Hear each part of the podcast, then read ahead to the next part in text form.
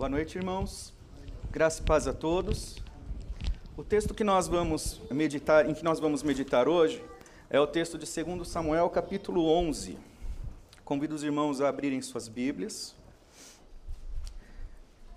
Tem certos textos nas, nas Escrituras que são bastante constrangedores. Textos como esse que nós vamos ler hoje evidenciam não virtudes das pessoas, mas exploram bastante e desmascaram a nossa natureza e exploram bastante a nossa natureza pecaminosa. Diferente do que muita gente pensa a respeito da fé cristã, a nossa fé não é uma fé de exaltação à moral intrínseca, às nossas virtudes pessoais, às nossas tradições.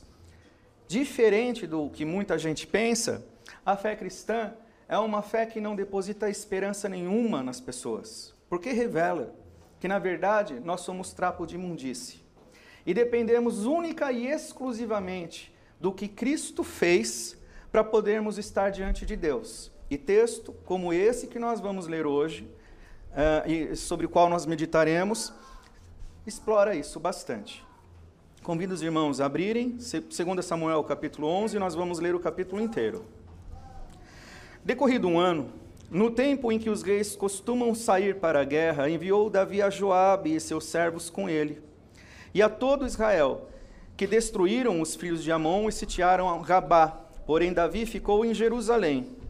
Uma tarde, levantou-se Davi do seu leito e andava passeando no terraço da casa real. Daí, viu uma mulher que estava tomando banho. Ela era muito formosa. Davi mandou perguntar quem era. Disseram-lhe: É Betseba, Betseba, filha de Eliã, e mulher de Urias, o Eteu. Então enviou Davi mensageiros que a trouxessem. Ela veio e ele se deitou com ela. Tendo-se ela purificado eh, da sua imundícia, voltou para sua casa. A mulher concebeu e mandou dizer a Davi: Estou grávida. Então enviou Davi mensageiros a Joabe, dizendo: Manda-me Urias, o Eteu. Joabe enviou Urias a Davi. Vindo, pois, Urias a Davi, perguntou este como passava Joabe, como se achava o povo e como ia à guerra. Depois disse Davi a Urias: Desce à tua casa e lava os teus os pés. Saindo Urias da casa real, logo se lhe seguiu um presente do rei. Porém Urias se deitou à porta da casa real, com todos os servos do seu senhor, e não desceu para a sua casa. Fizeram-mo fizeram saber a Davi, dizendo: Urias não desceu à sua casa.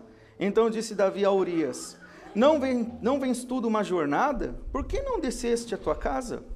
Respondeu Urias a Davi: A arca, Israel e Judá ficam em tendas. Joabe, meu senhor, e os servos de meu senhor estão acampados ao ar livre. E de eu entrar na minha casa para comer e beber e para me deitar com minha mulher? Tão certo como tu vives e como vive a tua alma, não farei tal coisa. Então disse Davi a Urias: Demora-te aqui, ainda hoje, e amanhã te despedirei. Urias, depois, ficou em Jerusalém aquele dia e o seguinte: Davi o convidou, e comeu e bebeu diante dele, e o embebedou. À tarde saiu Urias a deitar-se na sua cama com os servos de seu senhor, porém não desceu à sua casa.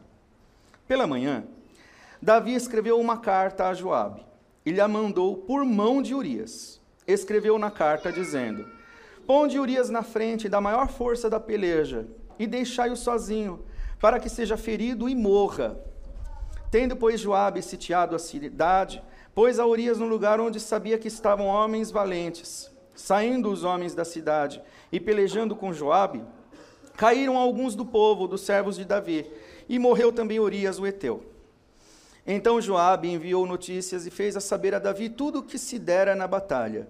Deu ordem ao mensageiro dizendo: Se, ao terminares de contar ao rei os acontecimentos dessa peleja, suceder que ele se encolerize e te diga: Por que vos chegaste assim perto da cidade a pelejar? Não sabíeis vós que haviam de atirar do muro? Quem feriu Abimeleque, filho de Jerubecete, não lançou uma mulher sobre ele do muro um pedaço de mó corredora de, de, que morreu em Tebes? Porque vos chegastes ao muro, então dirás: também morreu teu servo Urias, o Eteu. Partiu o mensageiro, e chegando, fez saber a Davi tudo o que Joabe lhe havia mandado dizer. Disse o mensageiro a Davi: Na verdade, aqueles homens foram mais poderosos do que nós e saíram contra nós ao campo. Porém, nós fomos contra eles até a entrada da porta. Então os flecheiros do alto do muro atingiram contra os teus servos e morreram alguns dos servos do rei. E também morreu o teu servo Urias, o Eteu. Disse Davi ao mensageiro: Assim dirás a Joabe: Não pareça isso mal aos teus olhos, pois a espada que devora tanto este como aquele. Intensifica a tua peleja contra a cidade e derrota-a. E tu, anima a Joabe.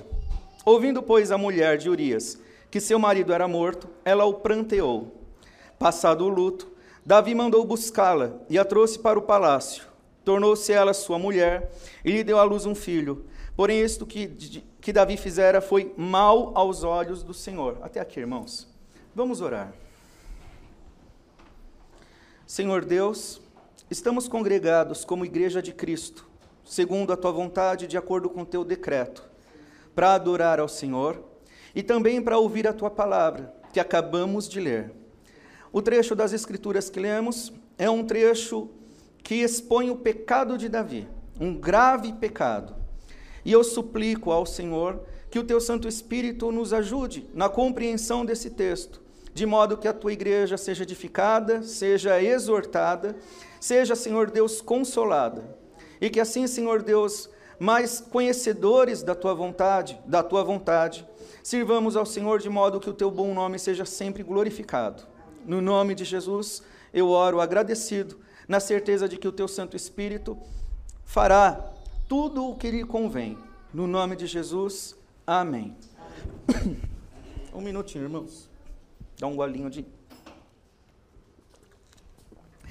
Irmãos, o texto que nós lemos, como eu disse no início, é um texto que é bastante difícil, constrangedor, porque trabalha sem disfarçar, sem minimizar uma série de pecados que Davi cometeu. Isso porque as Escrituras tratam Davi como um herói da fé. O Davi consta no rol dos heróis da fé de Hebreus 11. Davi, em Atos 13, 22, é descrito como um homem segundo o coração de Deus, que fez toda a sua vontade. em 1 Reis 15, 5, diz que Davi fizera o que o Senhor aprova e não deixara de obedecer a nenhum dos mandamentos do Senhor durante todos os dias da sua vida, exceto no caso de Urias o Itita. Pois bem, irmãos, o texto explora o pecado ou os pecados de Davi.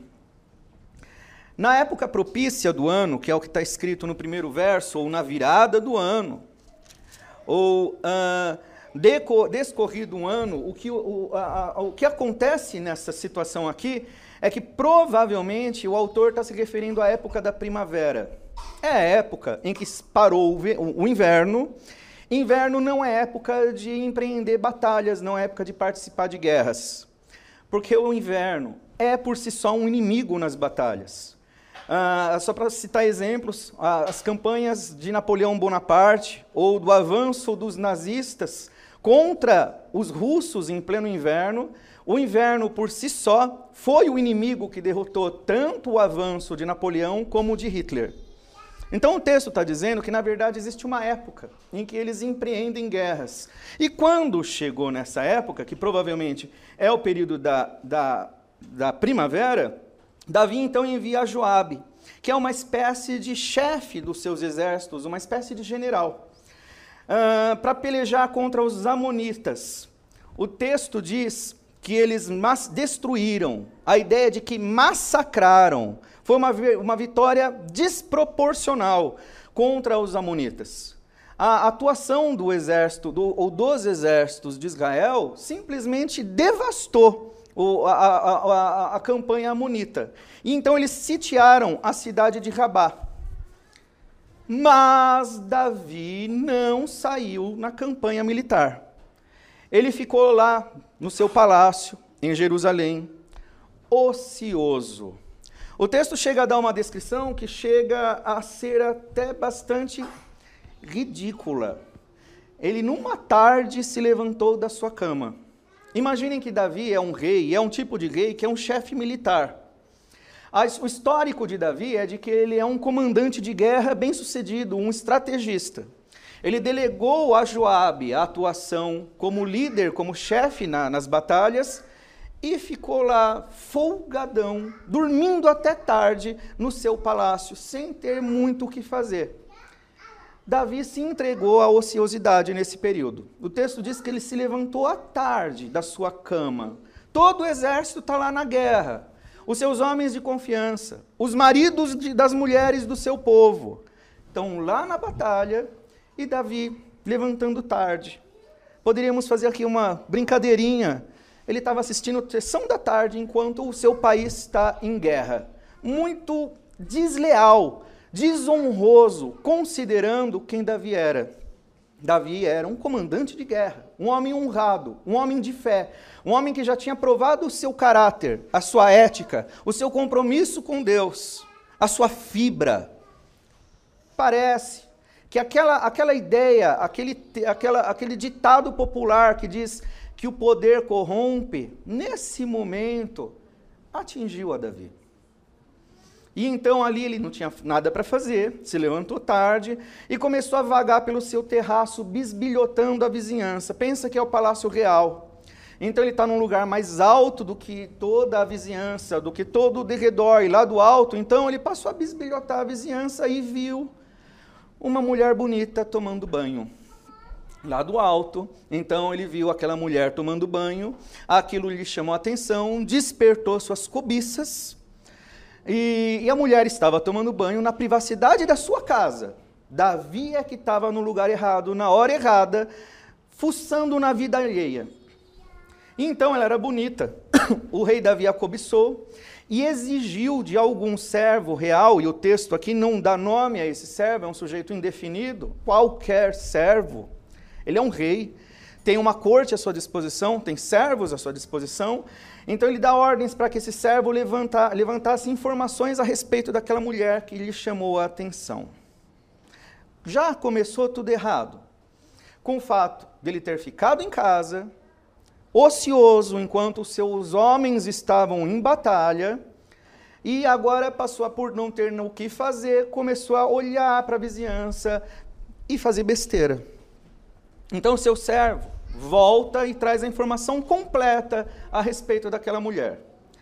Traz o nome, Betseba, a família e a procedência, era filho de, filha de Eliã, o estado civil, isso é muito importante, mulher casada com Urias, fala quem é seu marido, o marido dela é um Eteu, e aqui então valem observações também a respeito do que, de quem é Urias e o que significa ser um Eteu.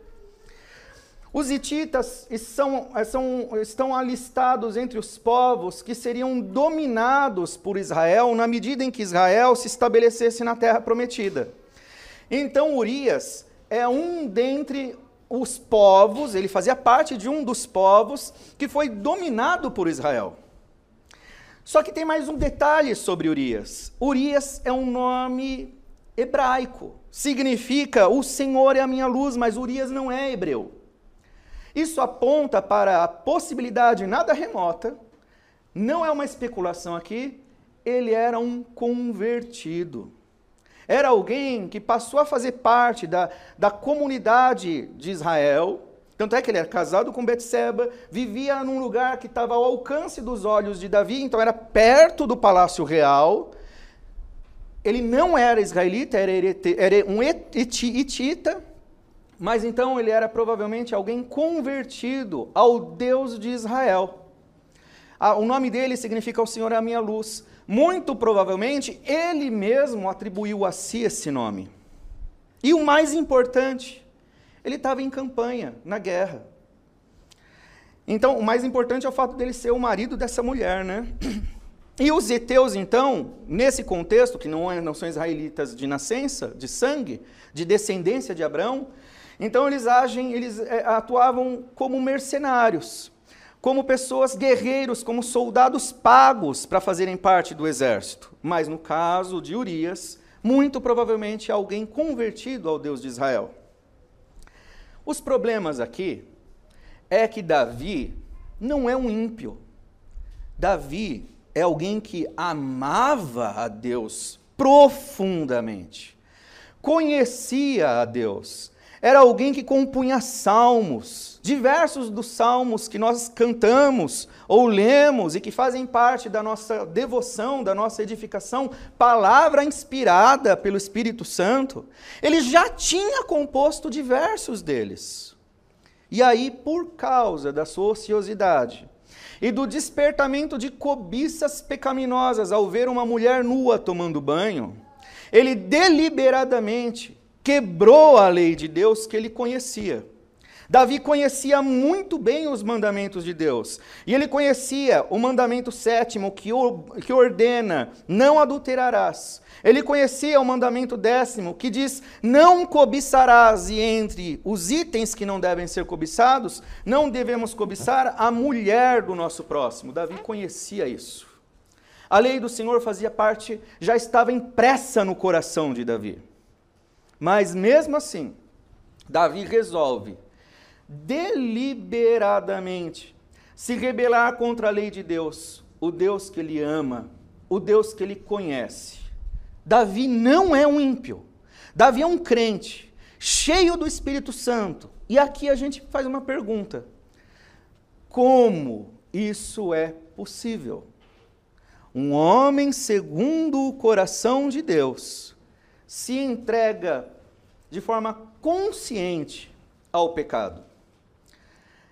Nessa pergunta, é muito recomendável a gente fazer uma autoanálise. De alguma forma, eu sou Davi. Você é Davi. Os crentes são pessoas que, os regenerados, aqueles que receberam o Evangelho, e foram, pela graça de Deus, vivificados e estão em santificação, o que explica o fato de você dizer que ama a Cristo, que conhece a Deus, que conhece a Sua palavra, mas não tão raramente você fazer coisas que você sabe que não deveria fazer? O que explica o fato de nós sabermos a lei de Deus, que diz que não, deveremos, não devemos adorar a ídolos, que não devemos fazer, enfim, toda a lei de Deus. O que explica o fato de tão reiteradamente nós nos dedicarmos a ídolos, fazendo da nossa família, do dinheiro, da carreira, do país, de bobagens, coisas a que nós nos devotamos tão profundamente? O que explica o fato de nós trairmos as nossas esposas reiteradamente, ou esposas traírem seus maridos? De forma às vezes intencional, ainda que não de forma carnal, mas não uma imaginação alimentada, o que explica o fato de muitas vezes, apesar de você dizer que ama Cristo e de eu dizer que ama Cristo, nós cobiçarmos e alimentarmos cobiças de coisas que não nos pertencem, que pertencem a outros. Como é possível? Esse texto, então, mostra que, na verdade, Davi, apesar de amar a Deus e de ter sim o Espírito de Deus na sua vida, ele ainda vive uma realidade dupla, em que a palavra de Deus o influencia, o impacta, dá a ele referencial, parâmetro, destino, um foco, mas ele está no mundo. E se nós dermos brecha, se nós nos atentarmos para aquilo que nossos corações, ainda influenciados pelo pecado, deseja, a cobiça, irmãos, nós continuamos fracos. A fé não faz de nós simplesmente professar uma fé ou fazer parte de uma estrutura religiosa muito bem estruturada, mas não faz de nós pessoas que são blindadas contra as tentações, contra ah, as influências de Satanás, as setas inflamadas do inimigo, ainda somos suscetíveis aos encantos do pecado. E muitas vezes ainda gostamos do pecado, nutrimos o pecado, ou guardamos o pecado de estimação lá num lugar muito escondidinho e que espera só um momento oportuno, propício para florescer. Às vezes colocamos máscaras para parecer que somos uma coisa diante das pessoas que esperam de nós uma santidade, Mas quando estamos sozinhos e ninguém está nos vigiando, nós tiramos a máscara e mostramos, na verdade, o quão, quanta perversidade ainda é nutrida por nós. O texto está mostrando, ainda somos pecadores ainda lutamos contra o pecado. E muitas vezes, muitas vezes ainda cedemos ao pecado. E isso exige de nós olharmos para as pessoas não como muita gente, e é fácil perceber isso, porque faz parte de uma confissão religiosa ou de uma estrutura religiosa cristã, passam a olhar para as outras pessoas de cima, como se fossem juízes e julgadores das causas e das pessoas. Nós precisamos mesmo, como Davi mostra, apesar de toda a, a beleza de, do seu testemunho, do fato da Bíblia exaltar esse servo de Deus, ele é pecador. Então, por causa dos seus pecados que continuam fazendo parte da sua vida, a consequência desse, desse acontecimento, por exemplo, é ele ter escrito o Salmo 51, que foi lido no começo do, do, do culto. Precisamos nos manter em humildade olhando para as pessoas como iguais e não como se fôssemos superiores entendendo que você não, é, não está de pé diante de Deus, diante de Cristo, com a força das suas próprias pernas, mas você depende totalmente da graça e da misericórdia dele. Porque se você ficar por conta própria por um único instante, você vai sucumbir ao pecado. Se você depender das suas forças, se você se entregar à sua autoconfiança, que é presunção, e que é soberba, o próprio Deus resistirá a mim ou a você, porque ele resiste aos soberbos, aqueles que confiam em si mesmos. Provavelmente esse é, foi o primeiro pecado de Davi.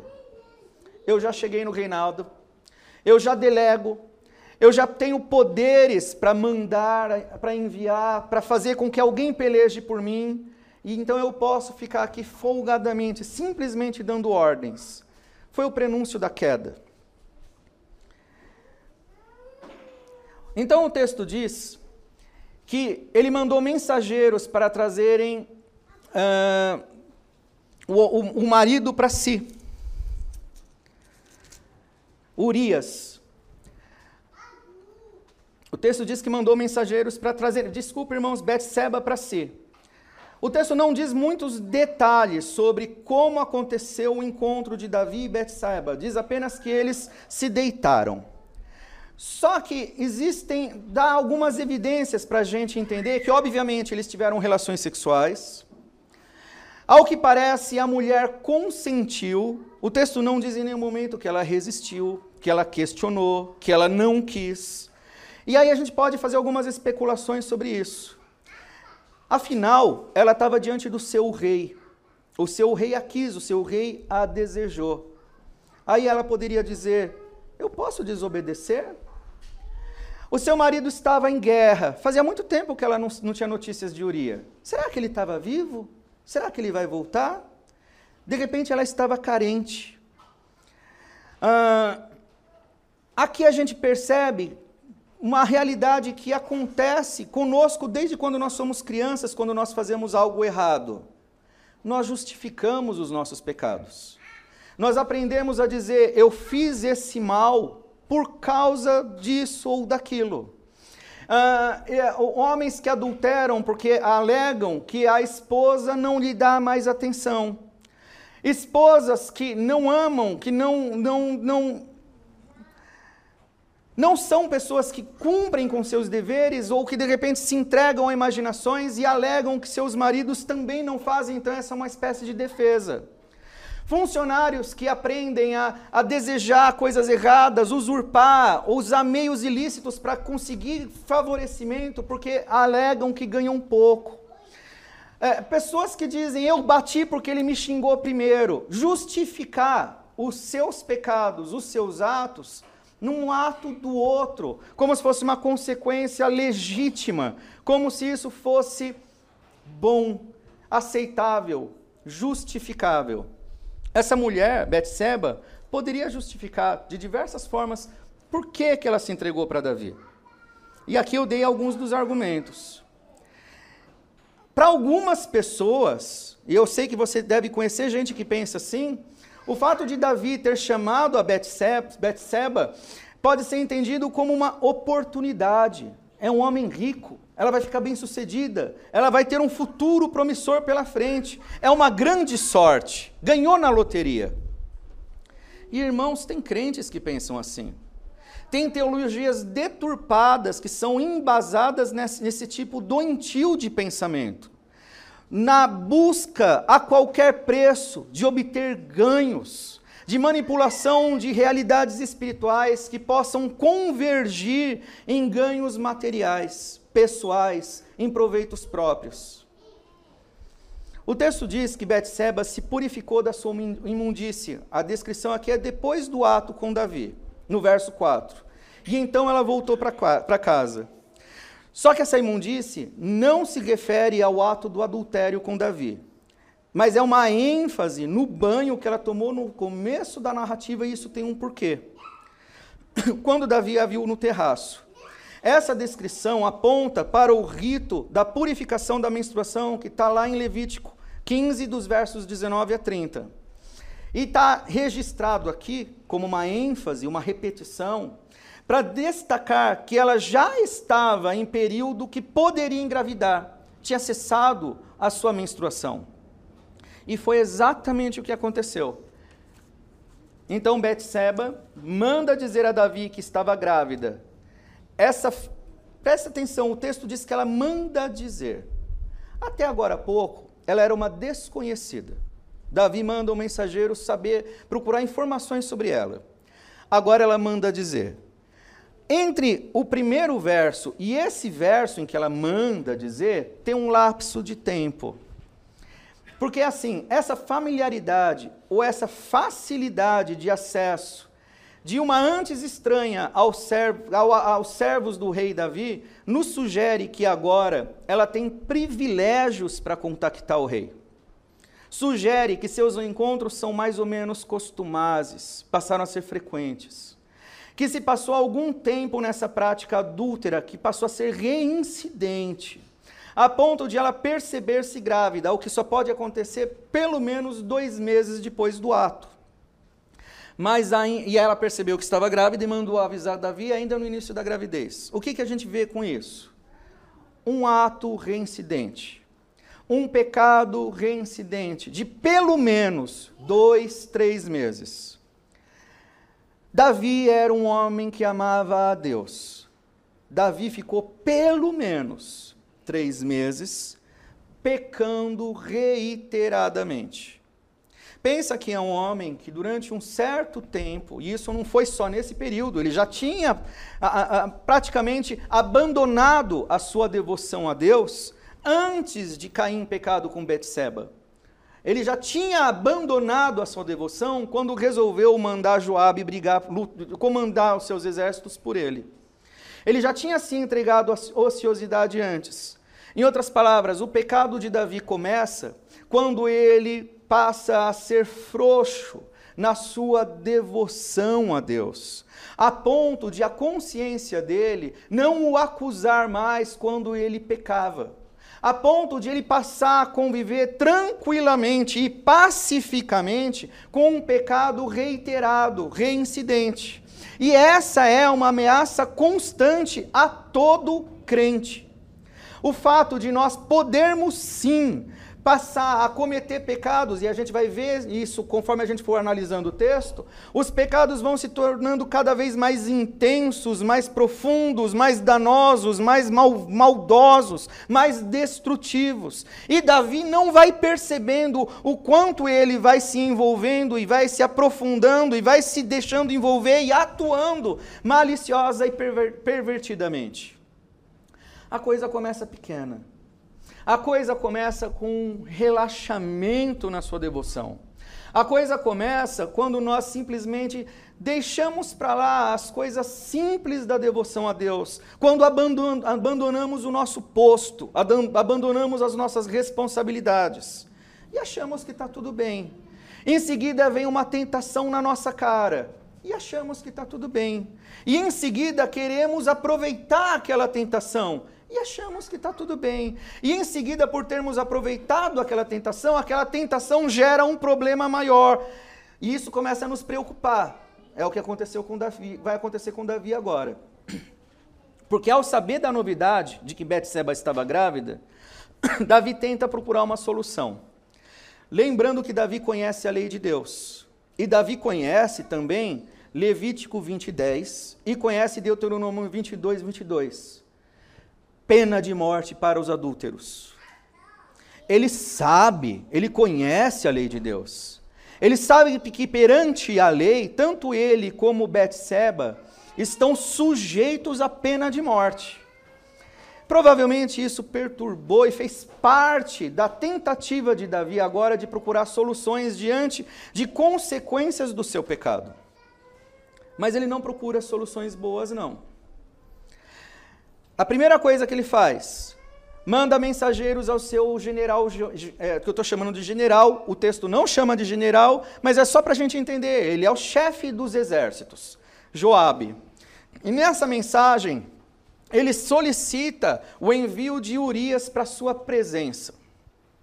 Então Joabe manda Urias, que vai até Davi. E Davi puxa um assunto com, com, com Urias. O texto dá a impressão de que é realmente um papo furado. Porque Davi dispunha de mensageiros, mensageiros oficiais.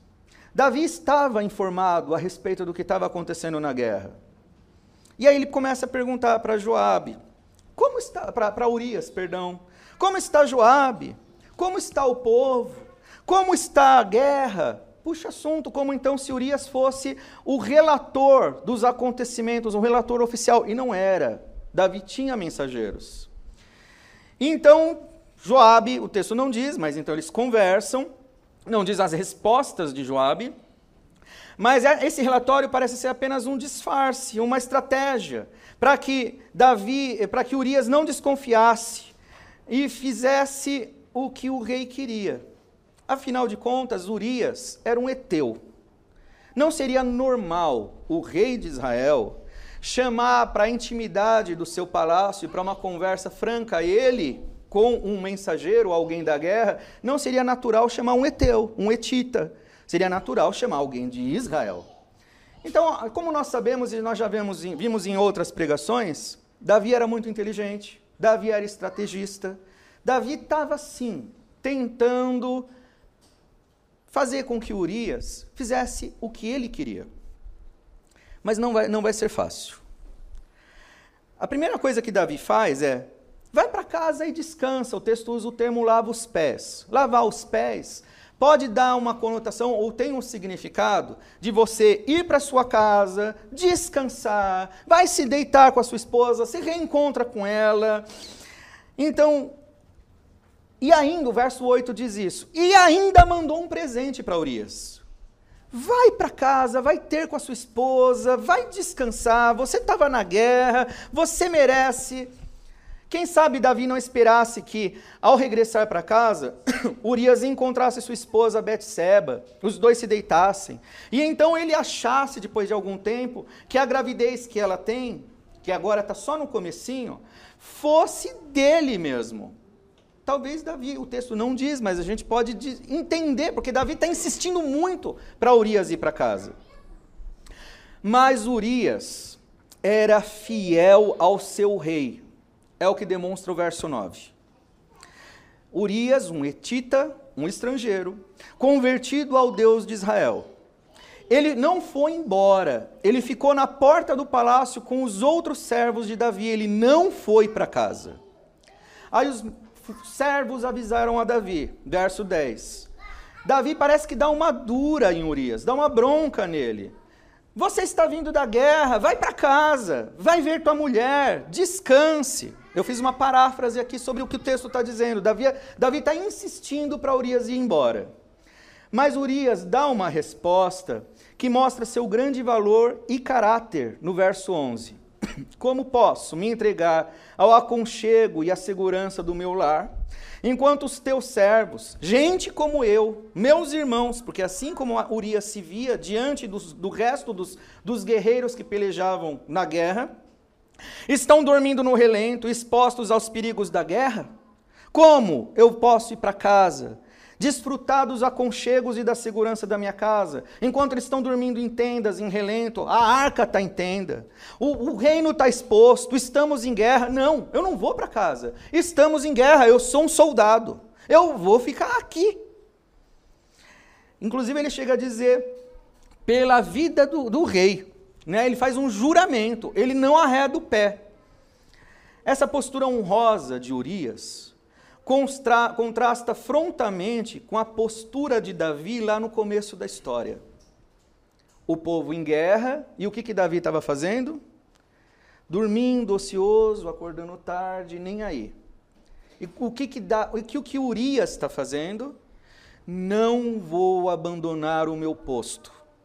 Eu estou na guerra porque o meu povo está na guerra. E outra coisa, Urias não é israelita, mas ele está tratando como meu povo, minha causa. A causa deles é a minha causa. Provavelmente, irmãos, essa resposta de Urias humilhou a Davi, afrontou a Davi, ofendeu a Davi.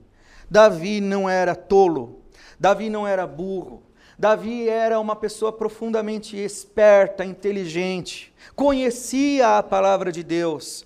Muito provavelmente, irmãos, essa resposta de Urias confrontou a Davi. Talvez Urias não tivesse ciência disso, mas eu acredito que Davi se sentiu moído.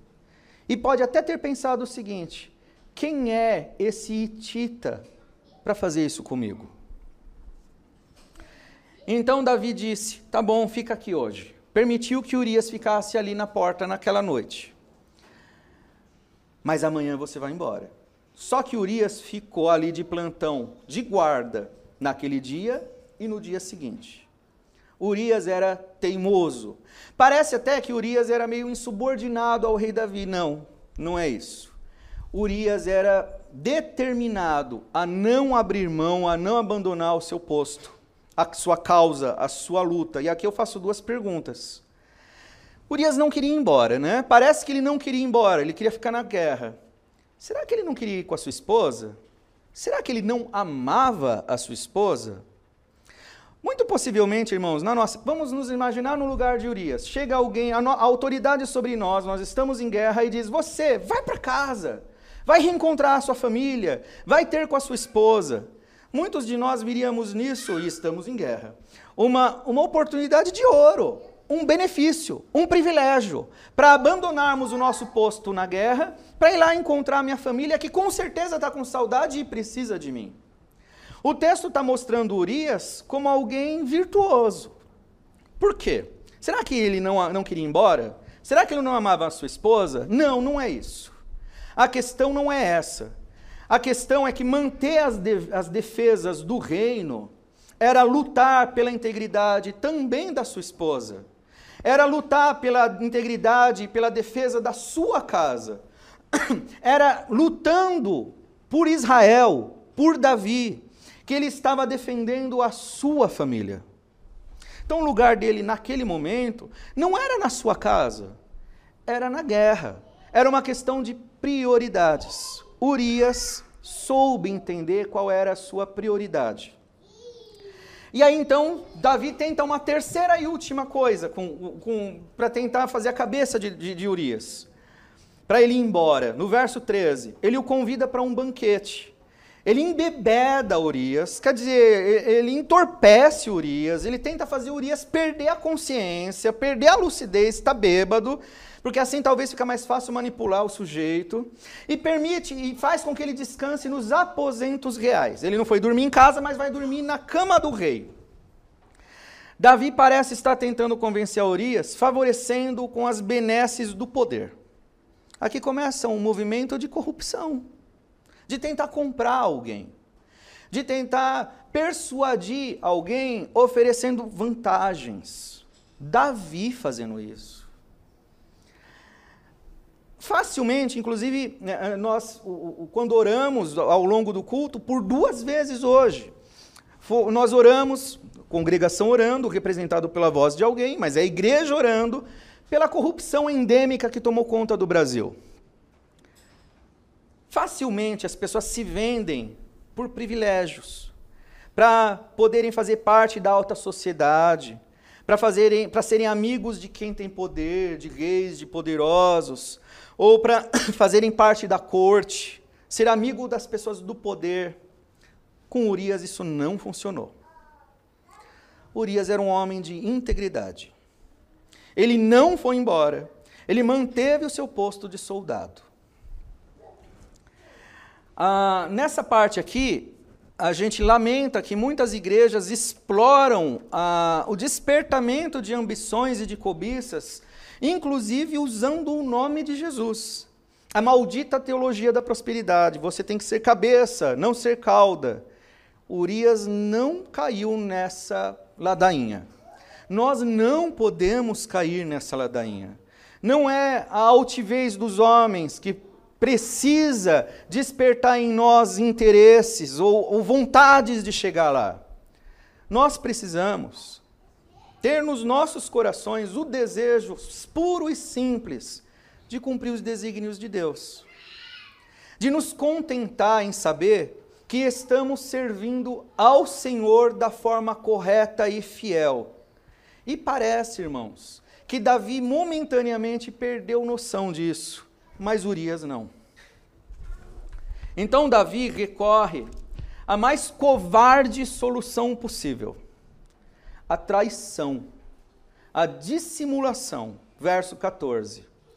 Ele escreve uma carta ao seu general Joabe. A pessoa que entregou essa carta foi o próprio Urias. E nessa carta, Davi descreve a Joabe o que ele deve fazer com aquele homem que era um soldado honroso, mas passou a ser um grande problema para Davi. Urias deveria estar na frente de uma perigosa batalha, posicionado de modo que tivesse uma morte certeira, que parecesse apenas parte da guerra, mas que essa morte fosse intencional.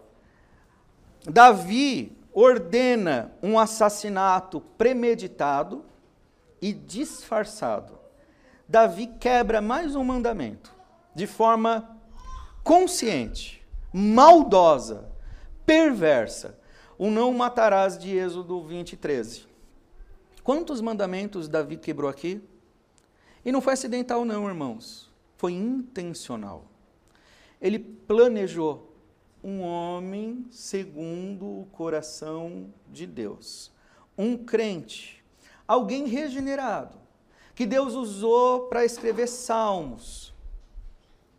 Urias levou a carta, que era a sua sentença de morte, e honrosamente cumpriu sua última missão, sem nunca abandonar o seu posto, sem nunca se acovardar diante das batalhas. Urias morreu de forma honrosa. Ele não fugiu da sua missão até o fim, mesmo quando a sua missão era uma armadilha, quando era uma arapuca. Verso 18.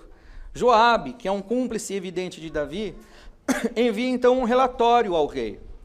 Nessas batalhas, o exército de Israel estava destruindo seus inimigos, é conforme está descrito no início da narrativa. No verso 1, eles massacraram os inimigos. Mas, para que Urias morresse, outros dentre os servos de Davi também pereceram por causa da, da estratégia adotada. E a estratégia que inclusive quando eles mandaram um relatório para Davi, eles estavam receosos da, da reação do rei, pareceu muito o acontecimento relatado em Juízes, quando se aproximaram da, das muralhas da cidade e até as mulheres jogaram pedras e mataram israelitas, porque estava tão perto da muralha que então os, os guerreiros de Israel, os soldados de Israel, passaram a ser alvos fáceis. Foi essa a estratégia que tiveram que adotar para matar Urias porque eles já tinham sitiado a cidade. E tinha que dar um jeito de fazer com que aquele homem morresse. E para que aquele homem morresse, então tiveram que adotar uma estratégia idiota, burra, chegar muito perto e passar a ser uma presa fácil, um alvo fácil. Qualquer flecheiro poderia atingir, qualquer mulher com um pedregulho, um paralelepípedo atingiria aqueles homens de cima da, da, da, da muralha da cidade. Morreu então um monte de israelita só para poder matar Urias. Então, quando mandaram o relatório para Davi dizendo que morreram israelitas da forma que morreram por terem se aproximado das muralhas, Se o rei ficasse bravo, você vai dizer: Urias morreu. Esse foi o jeito de cumprir tua ordem. Missão cumprida. A morte de Urias teve o preço da morte de outras pessoas. E é o que disse no verso 25. E então, ao saber da morte de Urias, Davi, na verdade, parece se importar pouco com o que aconteceu, com as perdas. Afinal, ele estava aliviado por ter se livrado de um problema. E ele chega entre as, as coisas que ele responde, vamos ver no verso 25. Disse Davi ao mensageiro: Assim dirás a Joabe: Não pareça isso mal aos teus olhos, pois a espada devora tanto esse como aquele. Intensifica a tua peleja contra a cidade e derrota. E tu anima Joabe. Não pareça mal, é normal as pessoas morrerem na guerra. Essa foi a resposta de Davi. Morreram os israelitas, ah, é normal. Pessoas morrem na guerra mesmo. E aí no verso 26 descreve que Betseba pranteou a morte do seu marido Urias. E depois o luto, que provavelmente a gente pode dizer que pelo menos sete dias, Davi mandou buscá-la e ele, ela passou a ser sua esposa. Só que tem um texto, um verso, uma frase. O texto até então não fez muito juízo de valor. Não mostra, não descreve as impressões de Deus a respeito do acontecido. Mas aí vem a última frase. Porém, isto que Davi fizera foi mal aos olhos do Senhor. Deus ama a Davi e Davi amava ao Senhor. Só que o que Davi fez foi mal aos olhos do Senhor. Não importa se Deus ama a Davi e que Davi ame ao Senhor, isso não vai ficar assim. Urias morreu como um justo, como um homem honrado.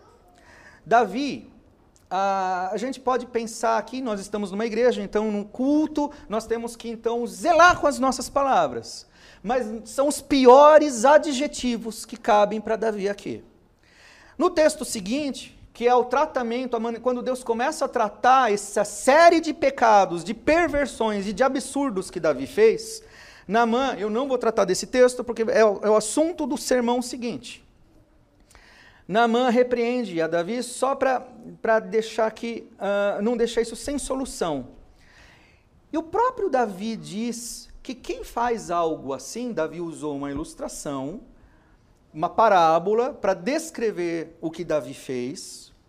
E quando ouviu essa ilustração, essa história, Davi responde que o homem que fez isso é digno de morte, tinha que morrer, tinha que ter uma pena de capital. E Naamã diz: Esse homem é você. Parece que cai a ficha em Davi, então. Davi nunca perdeu a sua consciência de justiça. Mas por um tempo, Davi ficou completamente atordoado. Parece que ele não conhecia o Senhor, que ele não conhecia a Deus. Ele fez coisas horrorosas, horríveis, indignas de alguém que conhece a Deus, que conhece a palavra de Deus. E aí vem as aplicações, irmãos. Aquele que pensa estar em pé, veja que não caia. É como nos alerta o apóstolo Paulo em 1 Coríntios 10, 12. O Evangelho uh, ele tem por objetivo nos reconciliar com Deus. Mas ele exige de nós um autoconhecimento. Somos pecadores. Essa é a nossa estrutura. Isso é o que nós somos. Pecado, irmão, não é o que eu faço, não. Pecado é o que eu sou. O que eu faço é simplesmente um desdobramento do que eu sou. Eu sou perverso por natureza. Todos, sem exceção, somos uma perversão uma ofensa constante a Deus, porque somos pecado. E o pecado é o fruto natural, os atos são frutos naturais daquilo que nós fazemos. E então o Evangelho é a nossa reconciliação com Deus que exige reconhecimento de quem nós somos. Somos pecadores. Arrependimento desse mal que nós somos e que nós praticamos. Isso exige vigilância. Isso exige um, constantemente como se estivéssemos olhando no espelho, vigilando, vigiando quem nós somos. E nós não podemos fazer isso senão à luz da palavra de Deus, que embute em nós uma consciência externa que não é inerente, que não faz parte da nossa natureza. A consciência santa que pertence a Deus, justa que aponta para a retidão, que pertence a Ele e diz respeito à natureza dele. Então, irmãos, o Evangelho o tempo todo nos confronta.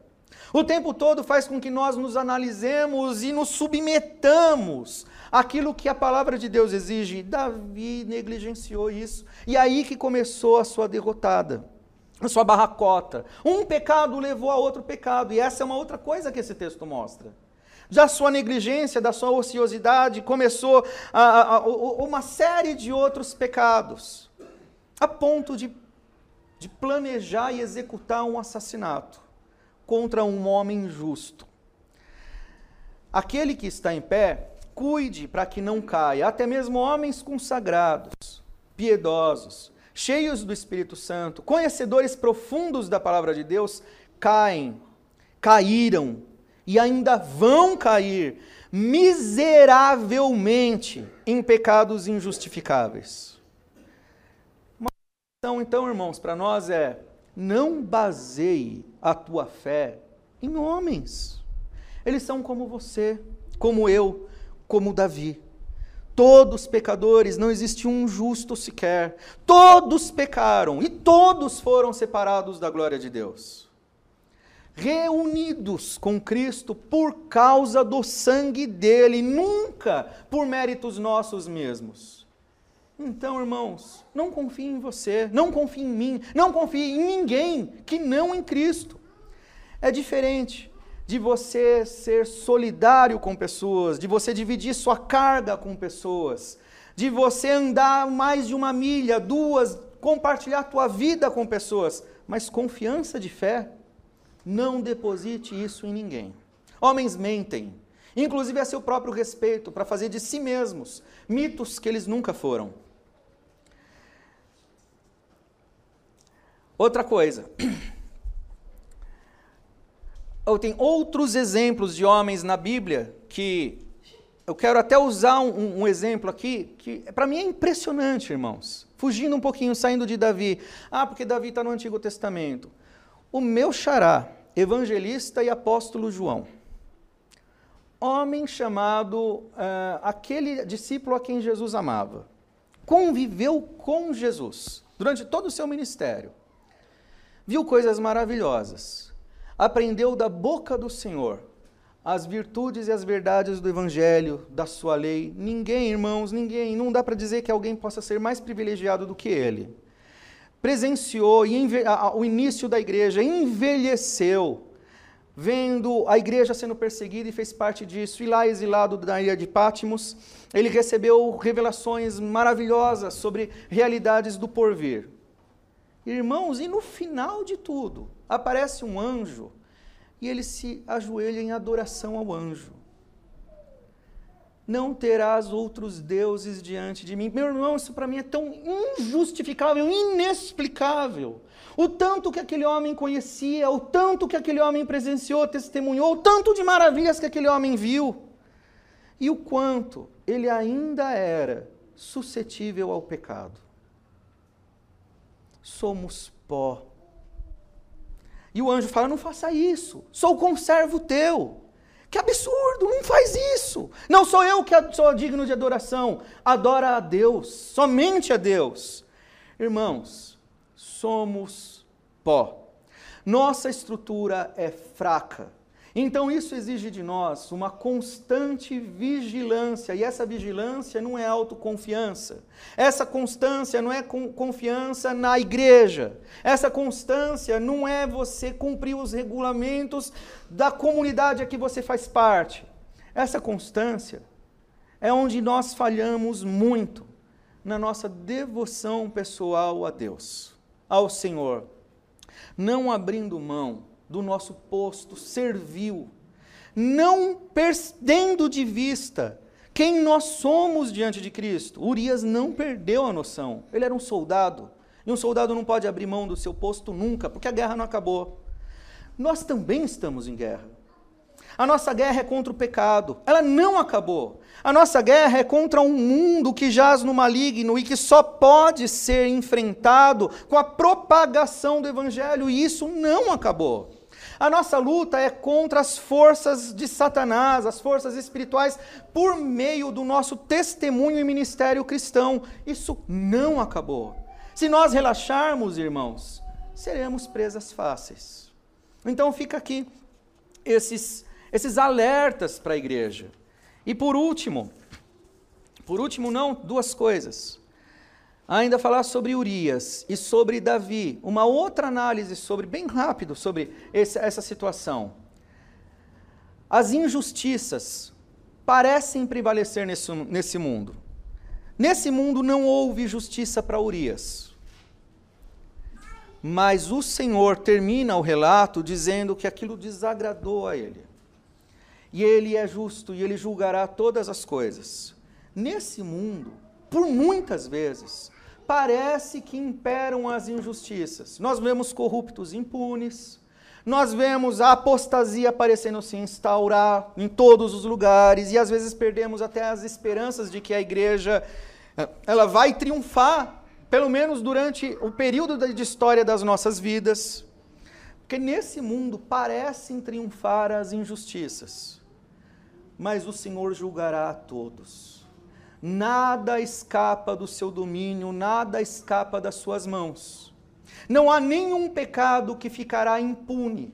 No caso dos salvos, dos eleitos, os nossos pecados foram punidos em Cristo.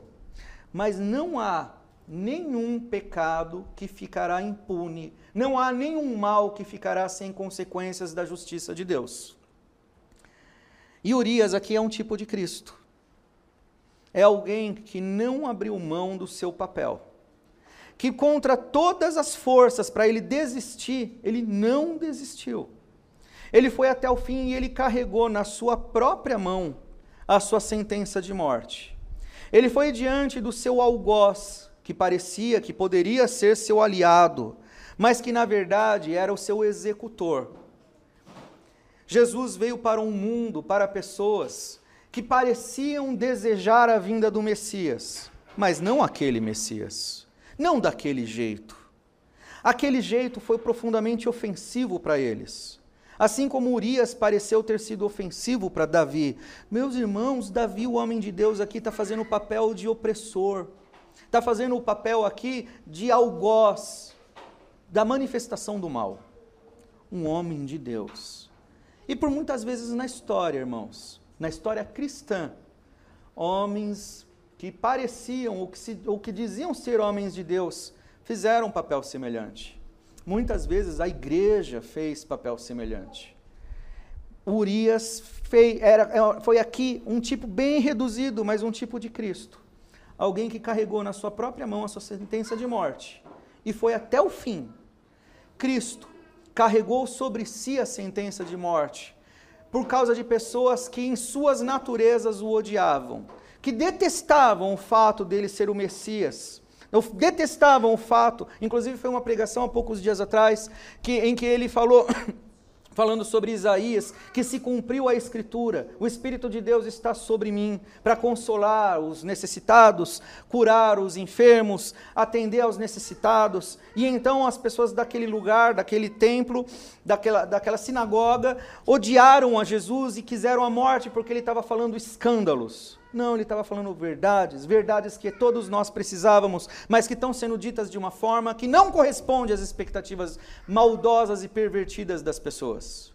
Eis a igreja, eis Cristo, eis o que pode ser, estar sendo oferecido para esse mundo. Não oferecemos para esse mundo a, a, aquilo que o mundo deseja, de acordo com as suas expectativas. Oferecemos a morte. É necessário que vocês morram e que nasçam de novo. Não existe esperança para vocês na estrutura de vida que vocês têm.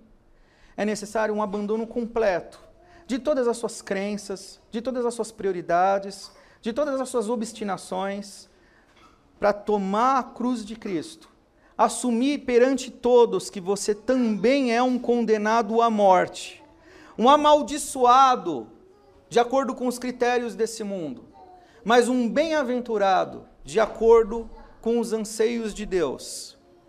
Urias tomou sobre si o seu a, sua ordem de morte, assumiu e morreu. Cristo fez isso. E não pode ser diferente conosco, irmãos. Nós também estamos destinados a ter um tipo de vida seguindo a Cristo, em que nós proclamamos a morte de todo esse sistema, a morte das nossas aspirações nesse sistema, para viver de acordo com o reino de Deus, que não é desse mundo, é no porvir. A nossa realização, nossa satisfação, nosso triunfo é no porvir. Quando então Cristo, em triunfo e glória, por fim a todas essas coisas e estabelecer em todo o universo o triunfo que ele conquistou na cruz e do qual nós cristãos e Urias e até mesmo Davi faz parte. E aqui fica uma esperança. Se Davi nesse texto é um algoz e a palavra de Deus descreve ele como um homem segundo o coração de Deus, eis aqui a mensagem central dos cristãos. Pecadores, existe esperança para vocês. Existe esperança para todo pecador que se arrepende. A dimensão do seu pecado pode ser gravíssima, pode ser uma ofensa terrível, pode ser um acúmulo sucessivo de muitas ofensas contra o Senhor e que envolveu diversas pessoas. Mas existe possibilidade real, verdadeira, de perdão, porque os pecados daqueles que realmente se arrependem, que são os eleitos de Deus, não foram tratados por você. Não foram entregues na incompetência das suas mãos para serem resolvidos por você. Você não podia lidar com eles. Eu não podia lidar com eles. Davi não poderia corrigir esse mal que ele fez. A ofensa dele é grande demais para ele. Esses pecados foram pagos por alguém que podia pagar Cristo o próprio Deus encarnado, que tinha todo o poder ao seu alcance e que poderia fazer todas as coisas, ele, movido por profundo amor e empatia por pecadores, resolve se submeter a uma natureza como a nossa, viver entre nós, e isso por si só já é uma extrema humilhação, mas mais do que isso, toma aqueles teus pecados, esses pecados de Davi, aquele mal que você não supera, que você não tem como lidar com ele, cravou sobre suas próprias costas, carregou naquela cruz. A cruz não foi um sofrimento físico, a cruz não foi meramente um sofrimento imposto por pessoas. Pessoas cuspiam, xingavam ele, era eu e você ali, chicoteando, cuspindo, blasfemando. Mas pior do que isso, o próprio Deus o desamparou. Enquanto estava na cruz, o nosso Senhor Jesus Cristo experimentou de uma forma intensa, concentrada, ainda que num tempo que para nós pode ser considerado um tempo curto, mas tempo para Deus é algo relativo, porque todo o nosso inferno estava ali concentrado na agonia do nosso Senhor. Davi não tinha como lidar com esses pecados que ele cometeu. Ele não tinha como resolver esse mal que ele acumulou sobre si. Então esse mal foi pago por Cristo e por isso a igreja tem essa mensagem que precisa ser continuada, tem que ser dita para todos: pecadores, existe salvação para vocês. Pecadores, qualquer que seja o seu pecado, arrependam-se, porque existe esperança para você e não é você que vai resolver isso. Nós não temos como lidar com isso. O pecado é grande demais para nós, a ofensa acumulada contra a justiça de Deus não pode ser reparada por nós. Ela o foi por Cristo. Davi não foi salvo porque ele era um homem segundo o coração de Deus. Cristo fez dele um homem segundo o coração de Deus, apesar dos seus pecados. Cristo faz de cada crente na igreja que se reúne em torno da sua palavra pessoas que também agradam ao Senhor, apesar de você saber quem você é, dos males que você pratica e que ainda vai praticar muitas vezes. Você o agrada não é por causa do que você faz, mas é por causa de uma justiça que foi atribuída a você, dada de graça. Você não fez nada por ela. Essa é a mensagem central da igreja. Pecadores, se arrependam. Não é para consentir com o pecado, relativizar o pecado, qualquer que seja o pecado. É para dizer: isso é terrível, é um mal com o qual você não tem como lidar, você não tem como se livrar dele. Pelo contrário, quem pratica o pecado é escravo do pecado. E cada vez que você pratica um pecado, ele vai te levar a um outro pecado cada vez pior. É sucessivo, é gradual, é escravizante. Mas Cristo lidou com isso de uma forma definitiva. Então, irmãos, se você pecar, é o que o texto bíblico diz, você tem um advogado junto de Deus, Cristo não é para você abandonar a sua fé porque você pecou. Davi não abandonou. Davi caiu em si, Davi se retratou. Teve duras consequências que vão ser vistas mais para frente, mas ele se retratou. Irmão, se você pecar, não deve, não deveria, mas você vai pecar. Eu ainda vou pecar muitas vezes, não deveria, mas essa é a minha estrutura de vida, infelizmente eu devo me arrepender. O arrependimento é uma constante. E a vigilância não é você se regozijar em si mesmo, descansar e se entregar ao ócio e achar que está tudo bem porque agora você tem um nome entre os, no, dentro do hall de membros, foi batizado e uma vez por mês come a ceia. Não, isso não basta. Nós precisamos exercitar a nossa devoção contínua diante de Deus, sem abandonar o nosso posto, somos soldados nas fileiras de Cristo. E a batalha continua. A propagação do Evangelho. Se você não propagar o Evangelho, você estará se entregando ao pecado. Você estará se entregando à frouxidão. Você vai cair. E se você se entregar de corpo e alma ao serviço de Cristo, adorando ao Senhor no culto, mas mais do que isso, propagando o Evangelho, é, alimentando cada vez mais uma vida devocional, de estudo da Bíblia, de oração, coisa que nós resistimos, você não vai cair. Você cada vez mais vai estar forte, suscetível ainda ao pecado, mas você só vai cair se abandonar o seu posto. Essa é a mensagem, irmãos, que eu tirei desse texto. Eu espero que Deus abençoe a todos nós, e eu sei, Deus nos abençoará Davi era um homem segundo o coração de Deus. Isso não é um privilégio só para Davi. Isso está ao alcance de todo aquele que realmente ama a Cristo. Você pode ser, meu irmão e minha irmã, muito mais do que você tem sido nas mãos de Deus. Deseje isso. Invista nisso. Se dedique a isso. A luta continua estamos em guerra e você está alistado nos exércitos do Senhor. Ser igreja é também ser um exército. Amém. Vamos orar, irmãos. Senhor, o texto que nós lemos mostra escancaradamente os pecados de Davi, alguém a quem o Senhor amou. E ao ler esse texto, a gente até se pergunta como o Senhor pode amá-lo apesar de tudo que ele fez. Mas quando nós olhamos para Cristo e lembramos do que o Senhor fez na cruz, aí não fica difícil entender, Senhor. Porque o que o Senhor fez na cruz foi por pecadores como Davi, como eu, como qualquer pessoa, como Paulo, qualquer pessoa, que ofende e ofendia ao Senhor e ainda insiste a ofender ao Senhor, mas que o teu amor é maior do que as nossas perversões, do que a nossa maldade. O forte na história é Cristo.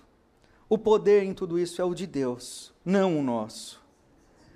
Obrigado, Senhor Deus, porque isso nos constrange.